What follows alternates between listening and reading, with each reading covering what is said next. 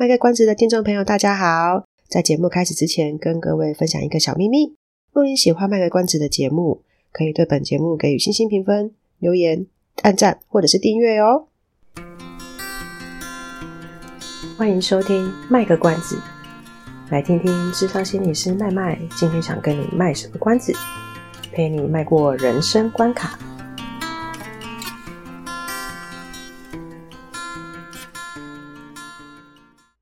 各位听众朋友，大家好，欢迎收听卖个关子。是的，我是麦麦。这一集在录的时间是中秋节，所以如果大家听到背景有一些放烟火的声音啊，那一些就请大家多多包涵。这集要来跟大家谈一谈心理健康假，这个其实已经不算是新闻了。麦麦在。想这个主题，然后准备相关资料的时候是九月二十六啊。这一天呢，慢慢有查到九月二十四的新闻，说目前呢，全台湾总共有十八间大学都有设心理健康假。最早开先锋设立心理健康假的是中山大学，他们是在二零二一年的五月的时候设了一个心理不适假。之后呢，二零二二年九月，实践大学也就跟进了。那目前心理健康假或心理不适假，反正不管它怎么叫，就是这一类的假别，实行超过一年的大学有中山、暨南、政大、实践、台师大、成大、北医、明治、长荣、南印大，还有建国科大。那这学年呢，也就是一二年九月，也有一些学校开始实施，所以从这学年开始实施的呢，就有台大、台北大、中央、嘉大、屏大、文化跟逢甲。从上面的名单来看呢，不管是国立、私立、一般大学或科技大学，都有学校在不同的体系或者是体制里面的的学校里面呢，都有学校的选择设立心理健康假。我们就综合一些找到的资料啊，或是报道啊等等的，来看一下各校实施的状况。好了，我们先来看一下这个开山始祖中山大学，它在一一不是人力银行啊，一一一百一十一学年度呢，它就开始了这个心理不适假。那那一个学年呢，真正有请这个假的人，他们有去做一个数据，也不能讲人了，应该说总共。有请这个假的总共有六百六十二人次。暨南呢，它也是那一年开始实施的，当年当学年使用的学生却只有二十一位。假设他们也请三次好了，这样总共来六十三人次嘛。好，实践大学呢是在二零二二年的九月实施，不过他们才开始一个月而已，开始用一个月而已呢，就有三千五百人次。使用有三千五百人次，这是刚刚找到的数据，然后就是我们看了一些，大概只有看到三个学校的数据。那实际上每个学校它到底怎么请心理健康假呢？呃，有大多都大同小异，不过会有一些细微的差异啦。哈，像这个中山大学呢，它是不限次数的，它不限你请多久，他不会限你说你只有几天。可是呢，如果你请假请的那个日日数以天数来算的话呢，有累积超过三天的话，超过我们来做一点数学小科普，超过就是不包含那一次啊。所以如果中山大学的学生他请心理健康假的日数天数累积有超过三次的话呢，学校的智商中心他就会主动去关心学生啊。不过我看到这个的时候，在想说，嗯。这个不知道对请假的学生来讲是什么样的感觉，反正我们就放到后面一起讲好了，来继续讲其他学校的事的这个做法。暨南呢，他就是会请学校的智商中心呢，对有请心理健康假的学生进行评估，如果有需要的话呢，就会请老师们在这个分数的给予上面呢，是给可以有一些比较多元的方式。呃，那个学校的智商中心哦，大学端都会有各式各样的叫法，反正我就这边就统一叫做学校的智商中心。好，所以济南呢，他是会你要请假啊，咨商中心就会去帮你做评估哦。哦，我我怎么一直觉得有点压力？这个听这个方法听起来好。台大呢，它是一学期最多可以请三天，呃，总共的那个天天数是诶是三天还是三日啊？我看一下，确认一下，应该是三天呐、好，这个台大学生就是如果说学学学生请了这个所谓的心理健康假呢。他们的所谓的心辅单位跟校安机制就会共同来协助跟关心学生。中央大学呢是每学期最多给你五天，还要由谁来批核？由导师来批核就好了。不过如果呢遇到考试的话呢，是不能因为这样子去申请补考的。台北大学呢也是给你每学期最多五天，但是如果你请的日数已经超过了三天的话呢，就会请导师先去做。对这个学生做关心，成大呢是也是一样，一学期最多可以请五天。可是如果你请了两天，导师就会先进来关怀哦，比台北大还严呢。哈，就大概可以看得到做法是如此啊。哈，以刚刚讲的那一些例子啊，有一些学校他会就特别写说啊、你请假就请假，不用附证明。我我是觉得这也蛮合理的啦，因为心理健康假。除非就真的有在看，平常就有在看身心科或者是智商啊，或者什么的，不然其实真的是有一点难去附上证明，说我我我心情不好，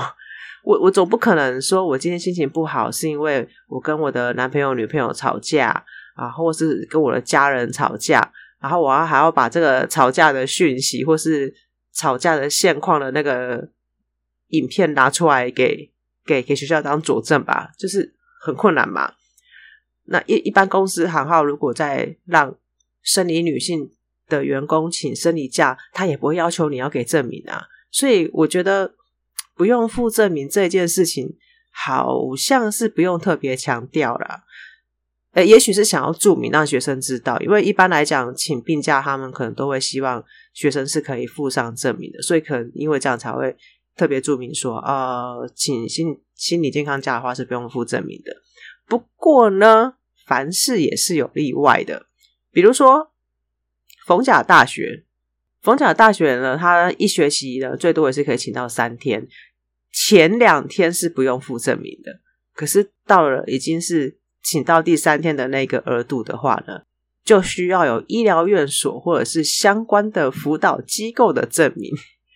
考试期间要请的话呢，也是需要证明。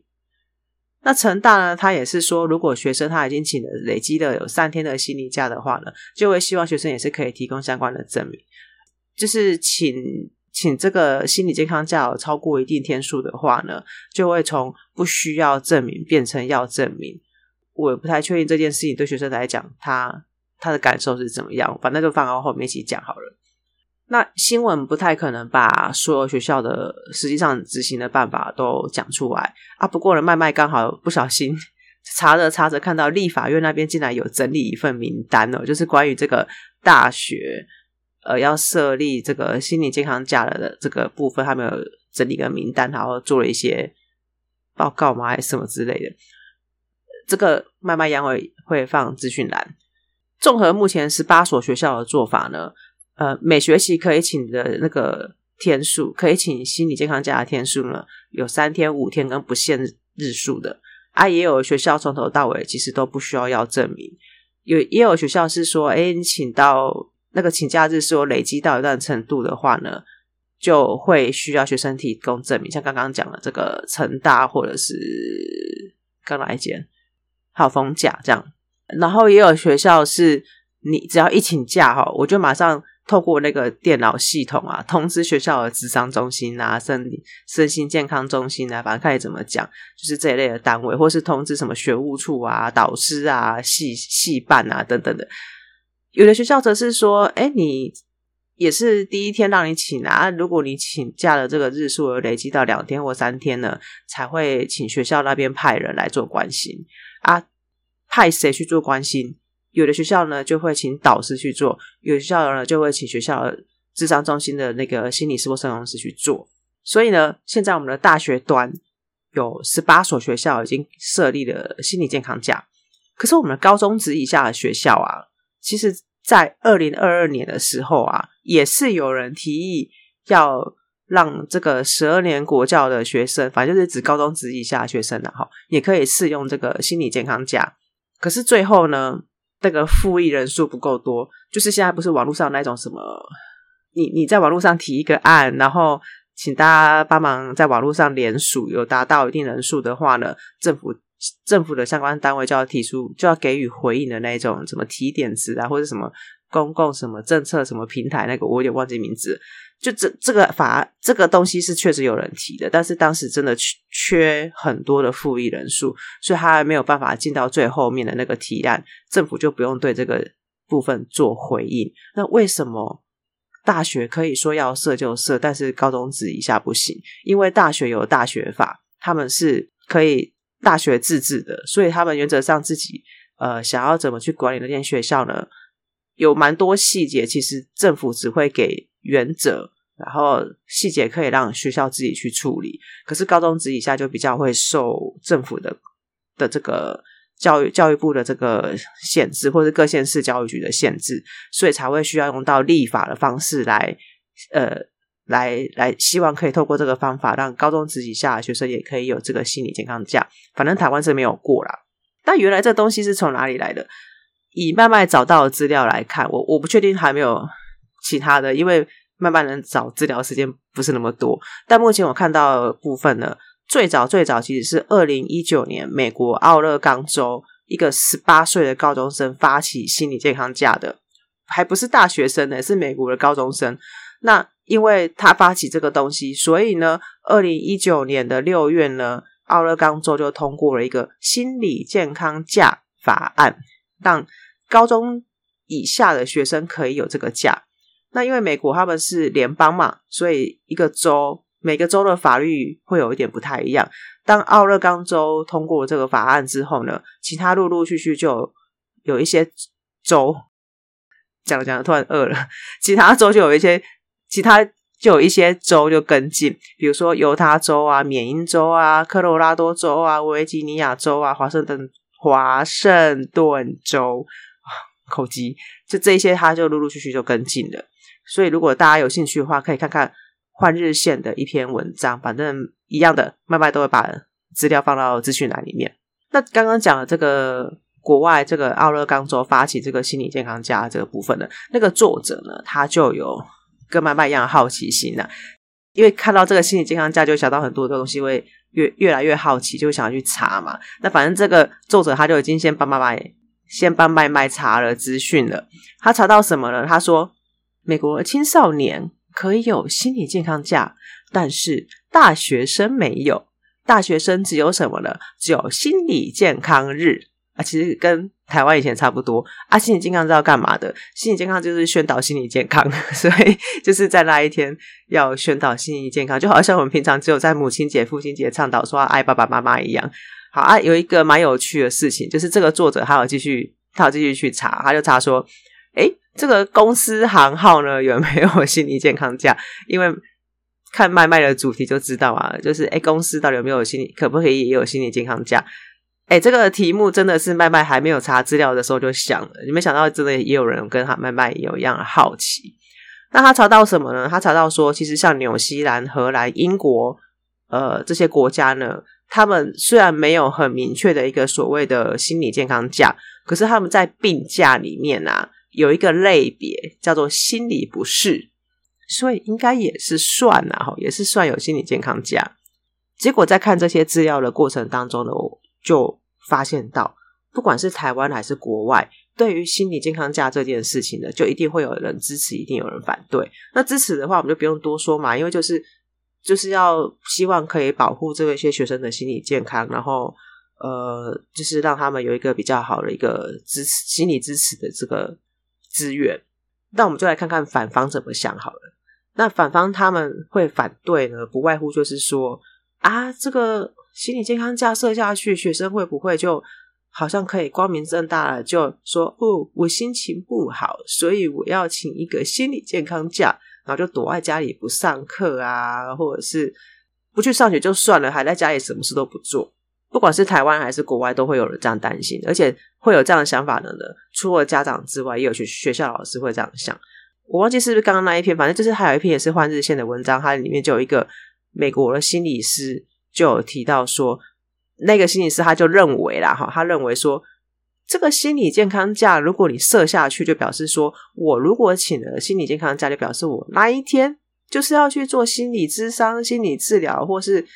相关的专业协助，所以才要请心理健康假嘛。你不应该说今天让我请了，然后我就在家休息这样子。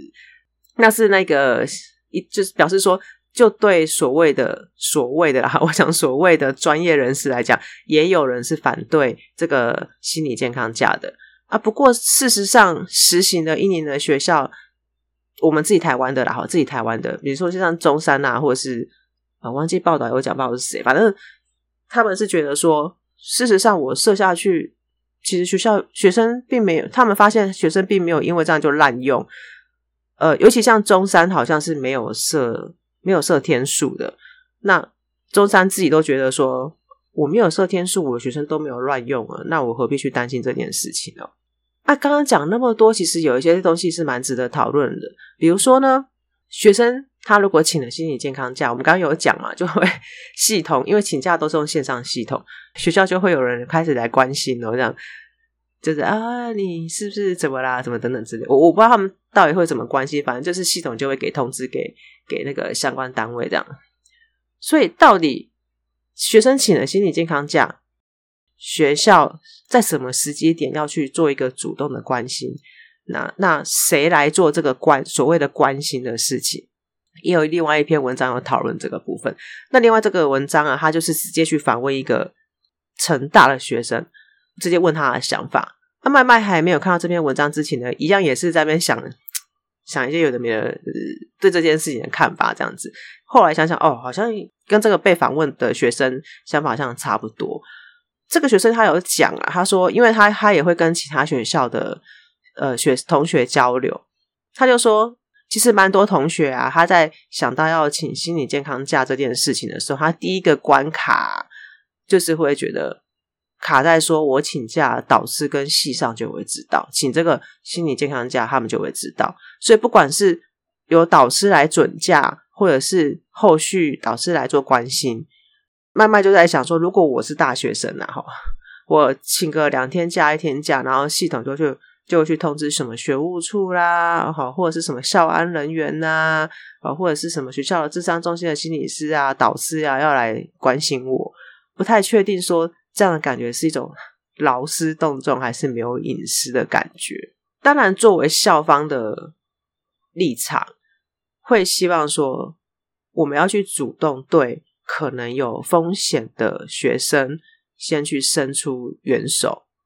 因为有些学生他是不会主动的。麦麦之前在大专工作嘛，那在大在大专工作的时候呢，就会针对这个新生做一个比较简单的一个所谓的压力评估。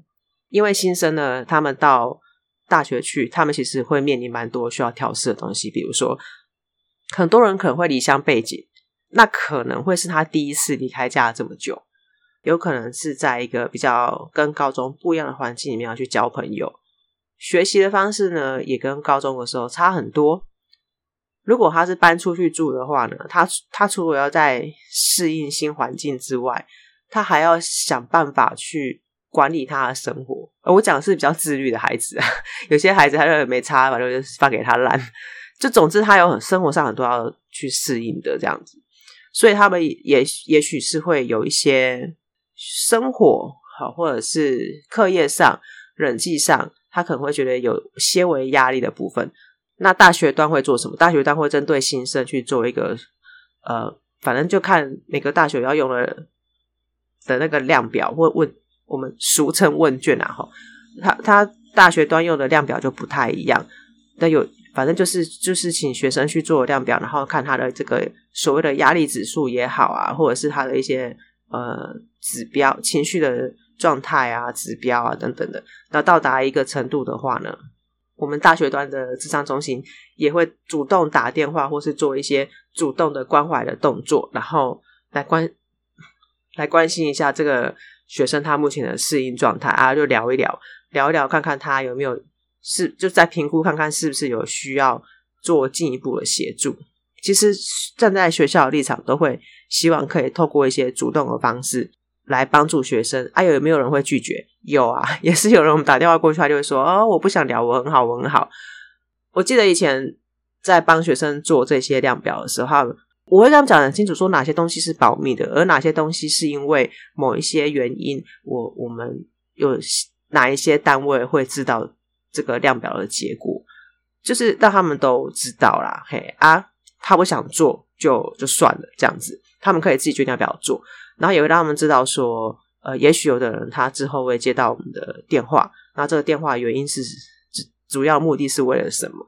我自己的做法是会这么这么说的。反正就是在开开始解释前面的时候，就会有学生就问说：“老师啊，如果我填说我很忧郁的话，他们是不是你们是不是就会打电话来找我们？”我就说：“对。”然后就会有人就说：“啊，老师旁边这个人很忧郁啊，或者是什么呃，这有的没的这样子。”就是有些你知道，大学生毕竟还还刚脱离高中嘛，就还是有一点点微微的还有点幼稚感这样。那这是以前大学的做法，就会去针对新生这么做。现在因为这个心理健康价的关系，看来他们要做的事情就更多。好，总之呢，我可以理解校方其实站在这个承担蛮多学生的安全的之类的东西，他们是有一些想法，所以会希望说，在可以尽量主动的时候，赶快先去对也许潜在需要协助的学生伸出援手，这样。那为什么要主动学由学校来主动做这件事情？是因为其实有一些学生他并不是不不想要协助，而是他还没有准备好，或者是他他还在那个准备的期间，还在还在酝酿那一个勇气，呃，或者是有些人就是比较被动，这种人我们也也应该说这种特质的孩子，我们在实物现场也会看过，所以。学校可能就会认为说，请了心理健康假的这一群学生里面呢，可能会有一定比例的学生，他们是比较需要我们学校这一方先主动伸手，主动去接触他们，他们才有机会机会进到辅导系统的，因为。会直接走到学校智商中心去预约的人，他就是会去啊，他可能也是会请心理健康假，可是问题差别就在于他会主动走到智商中心去，可是有些学生呢是不会做这件事情的。但如果学校可以主动去做这个关怀的话，也许就有机会慢慢的把他引导进来，让他觉得是比较安全的状态进到这个辅导系统。相对的呢，这个文章里面就有讲到，相对的对某些同学来讲呢，他们还是会对所谓的智商啊、辅导啊、看身心科医生啊，还是会觉得有一种污名化的感受。所以，光是请假这件事，请心理健康假这件事情呢，对这些孩子们来讲，就会认为说，我只要一点了我的选项是心理健康假，好像就在告诉全世界，当然不是全世界，可是好像会告诉别人说我就是心里不舒服，因为。他请假一定是要让学校知道嘛，所以就学校一定会有一定的人看得到他请的是心理健康假。那我就是自己揭露说我我心里是有状况的哦，那很可能他就会担心说哇，那我请了这老师会怎么想？呃，系上会怎么想？那心理师会不会觉得我今今天就因为这样子就心情不好哦？那会不会觉得我太小题大做啊？等等的。所以他这样子的学生，他可能是不会那么容易就去做出一些很有可能会透露他其实是心理上是需要协助的这个部分的。好，那就说他好不容易有了勇气说好啊，我就是来点个心理健康假，然后好好的让自己休息一下好了。结果系统就开始发出一堆通知给什么系上啊、导师啊、有的没的人啊，然后就一堆人开始打电话来关心我。所以这个学生他就说：“嗯，你说来关心我也不是不好，但是他是这样想啊。但是我我我觉得他想的不是也是有道理的哈，他想也是有道理。他说：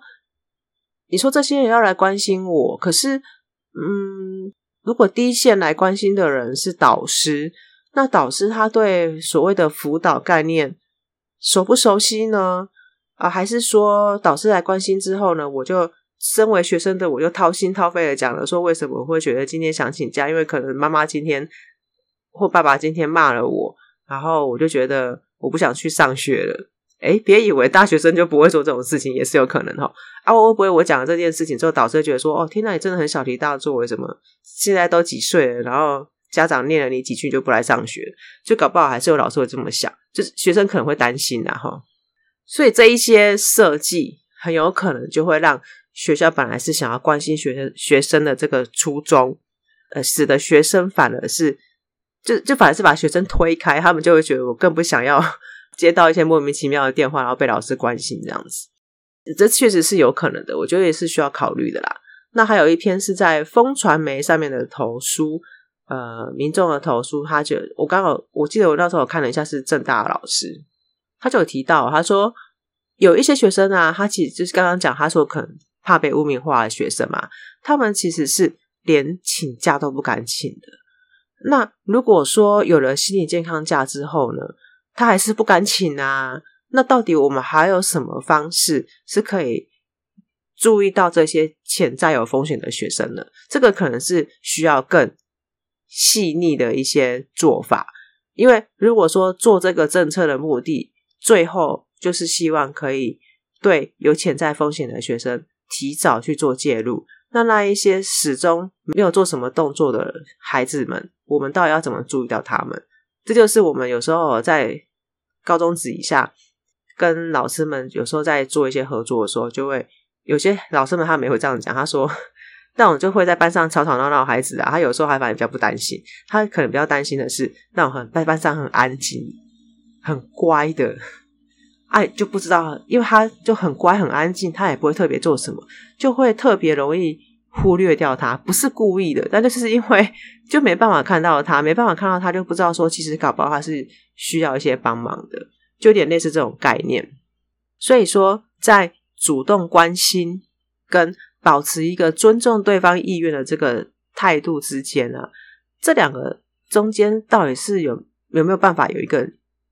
那么明确的一条线，或是有一些很清楚的操作型定义，或是像这个 DSM 一样有一些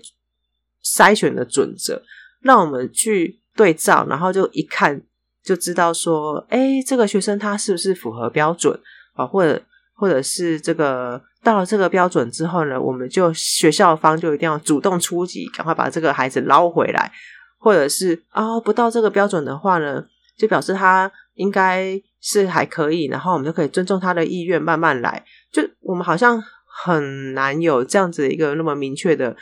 呃的的这个可以参考的一些东西。啊，虽然是没有人问麦麦的意见啊，不过如果有人问我的话，我在想一件事情是，智商这个工作，它面对的就是人，那人呢，本来就是非常有个别的独特性的，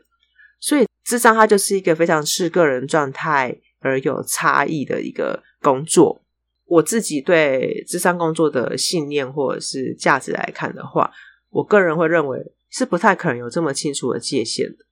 这个人呃出现什么行为，就是一定要去拉他一把；没有出现什么行为，就是一定要怎么样怎么样。我我觉得不太有可能会有这么明明确的界限，或者是不太可能会有这么一个可以适用所有人的一个标准。在资讯栏的这些文章里面呢，我忘记是哪一篇有提到，就有一个作者他就讲，他就说，呃，搞不好有老师他就会认为啊。我有需要，因为这个孩子请了心理健康假，然后我就我就要答应学校说要去调整他的这个评分的方式嘛。好啊，那你你你学你今天智商中心说，呃，来跟我商量说，这个孩子因为他有一些状况，所以呃，希望我们可以帮忙对这个评分的部分呢，去或者作业的部分呢，去做一点协助啊。其实。这个在我们以前大学的时候就会做了，就是看学生的状况，只是说是不是所有的老师都会有相同的想法就不一定啦。有的老师可能可能就真的就是会觉得，我觉得这件事情没什么啊，他我为什么要因为他请心理健康假，我就要对他的分数宽一点？也也许有这样的情况发生，也不一定。如果拿有得到特教鉴定身份的学生来比喻的话。有通过特教鉴定的学生呢，他们是有法源依据的，他们有法规规定，所以呢，他们是在学校里面呢，学校是一定要想办法协助他们完成课业，因为为什么要特教鉴定，就是因为要协助他们，因为他们是一些先天上的关系，让他们在学习上是需要受到协助的嘛，所以才会有这个特教法或是特教鉴定的东西，希望可以透过这些法律规定也好啊，或是这些鉴定的这个。方式啊，然后可以更具体的知道说，到底怎么样来帮这个学生，让他在学习上是可以少受到一些阻碍的。他们是有法规的，他们有法源依据的。可是针对于我们这些其他的学生，他目前可以有心理健康假，可是并没有任何的法源依据说他们可以因为这样子就在分数上可以受到调整，就这可能会是一个麻烦呢、这一些所有的文章里面呢，他们提到的观点其实都蛮重要的。比如说，请了心理健康假，那一天到底要做什么事情来调整自己的心理状态，才叫做是有好好的运用那一个心理健康假。这个就比较没有办法像一般的病假一样，会有个多数人都会认同的方法。一般的病假，多数人的认同方法就是，如果你就算没有去看医生，你你你你至少也。呃，就是多做休息啊什么的。那生理假更是啊，生理假对有些女孩子来讲，她就是只能 选择躺在床上休息啊，因为她就是痛到没有办法动啊。所以好像也不是说生理假，然后我就一定要去，就一定要去看医生，拿个什么止痛药，才能证明说我真的有在生理假的时候做了什么样的事情来让自己舒服一点。所以这个证明心理健康假，如果说在。请假这一天一定要去做咨商或者是什么专业协助来当证明的话，那如果我只是因为考试压力太大，我跟谁谁谁吵架，我担心家里面最近经济状况不太稳定，whatever，我就要因为拿了 要想要拿那张证明，然后我就要去看一次身心科医生嘛，就是会觉得很怪哈，就是听起来会很怪，因为就像刚刚讲的，如果如果我不是一个平常。就有在看身心科的人，我不太可能今天只是为一个证明，然后我还还要特地跑去身心科，然后就挂一个号，然后这边拿一个证明这样子。相信大家如果有看到一些相关的报道，就有知道说，在某一些学校里面呢、啊，还要预约智商中心的心理智商是要排队排好一段时间的。如如果我就是刚好今天心情不好，然后状态又不太好，哎、啊、又还没有到我可以去智商的时间。我难道就因为这个所谓的证明，我就不能请心理健康假吗？那如果我今天是我今天请了心理健康假，因为我觉得我需要调试我的心情、我的状态，我去健身房运动，我去打球，我去吃饭、逛街，找朋友陪我一起去看电影，这样算不算有在调试调试心情？要算还是不算？我觉得这有点难诶。好，如果算的话，我要怎么提出证明？拿出电影票票根说：“哦，我去看喜剧来让自己开心一点。”还是拿出来就看了一个悲剧，然后老师就说：“你怎么会选了一个悲剧，让自己越看越难过？”就这个证明实在太难了，好好难去找到一个定义，说什么叫做我有证明自己做了一些事情来让自己心情好过一点。这个真的有点太难了。好了，那讲到最后，所以到底大学里面设心理健康假，然后设一些什么学校要不要去主动关心啊，或者是什么有的没的，要不要证明这些，到底是好还是不好？我我觉得这其实蛮看个人的立场啊，就是认为到底就像 有些老板就会觉得休假休太多，员工就会怠惰啊。可是人家英国就有企业开始在做周休三日。他们就会觉得，其实员工效率是更好的，所以知道怎么说呢？就就真的是也蛮看个人立场的啊。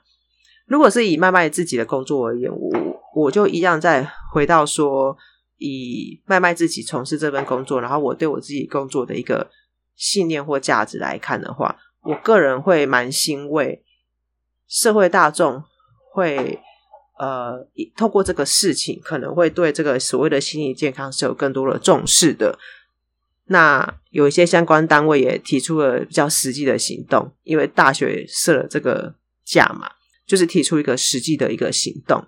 的确，在实行的部分，也许有一些层面是可能要再细腻一点，但我觉得这政策才刚开始也不久啦，所以我觉得那个细腻的部分应该说还有机会可以调整，例如说。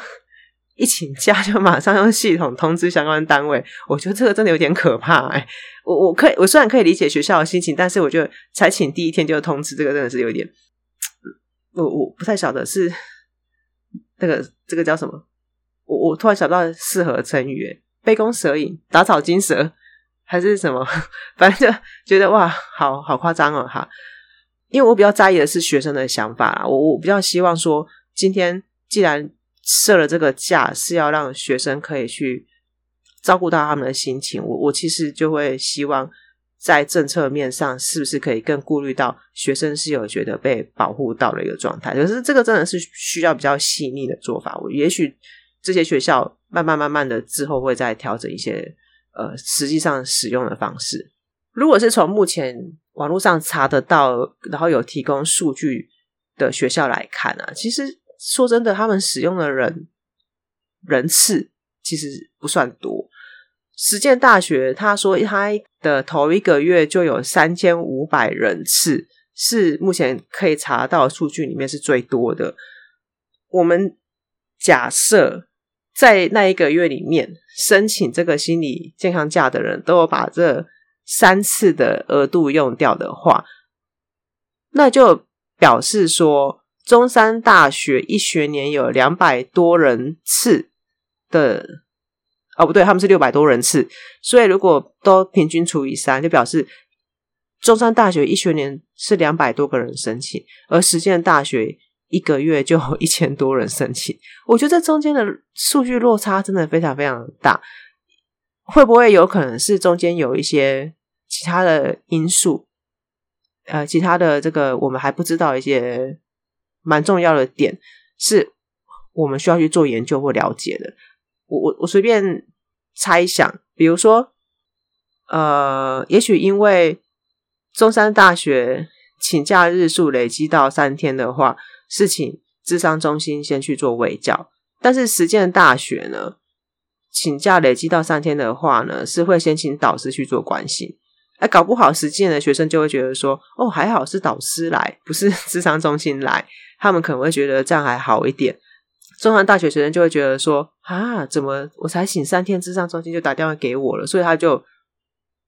不不想请，还怎么样？我这我这是假设啦，这是假设，因为我不晓得他们实际上状况是怎么样。又又或者是说，其实两个学校的学生的特质是有点差异的，然后可能在实践大学学生，他们就比较敢，比较愿意去使用这个资源。然后中山大学学生是不是有一些他呃普遍的一种？学生的特质，但他们其实还是会不太敢去使用这个资源，搞不好是我们真的其实可以再去做进一步的探讨。我就把这个想法丢出来，让大家也想一想，也许呃，也许大家多去对这件事情有一些想法，然后呃有一些讨论。那这些实际上在实行的学校，他们如果知道的话，可能对他们怎么去帮助学生，会有一些更更更好的方式，也不一定。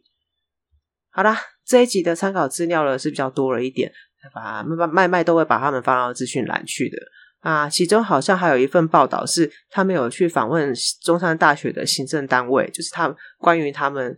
做这个心理健康假这个政策的相关的东西，我觉得都蛮不错的啦。就是大家可以看一下啊，不看也没关系啊，反正是大家自由。好哦，那我们这一集就到这边告一段落，下一集再见喽，拜拜。以上是我们这次的节目内容，谢谢您的收听。如果您喜欢我们的节目的话，欢迎订阅我们的节目，或是到粉丝专业路上有个心理师追踪暗赞。若您对节目有任何的想法，欢迎留言让我们知道。下次再见，拜拜。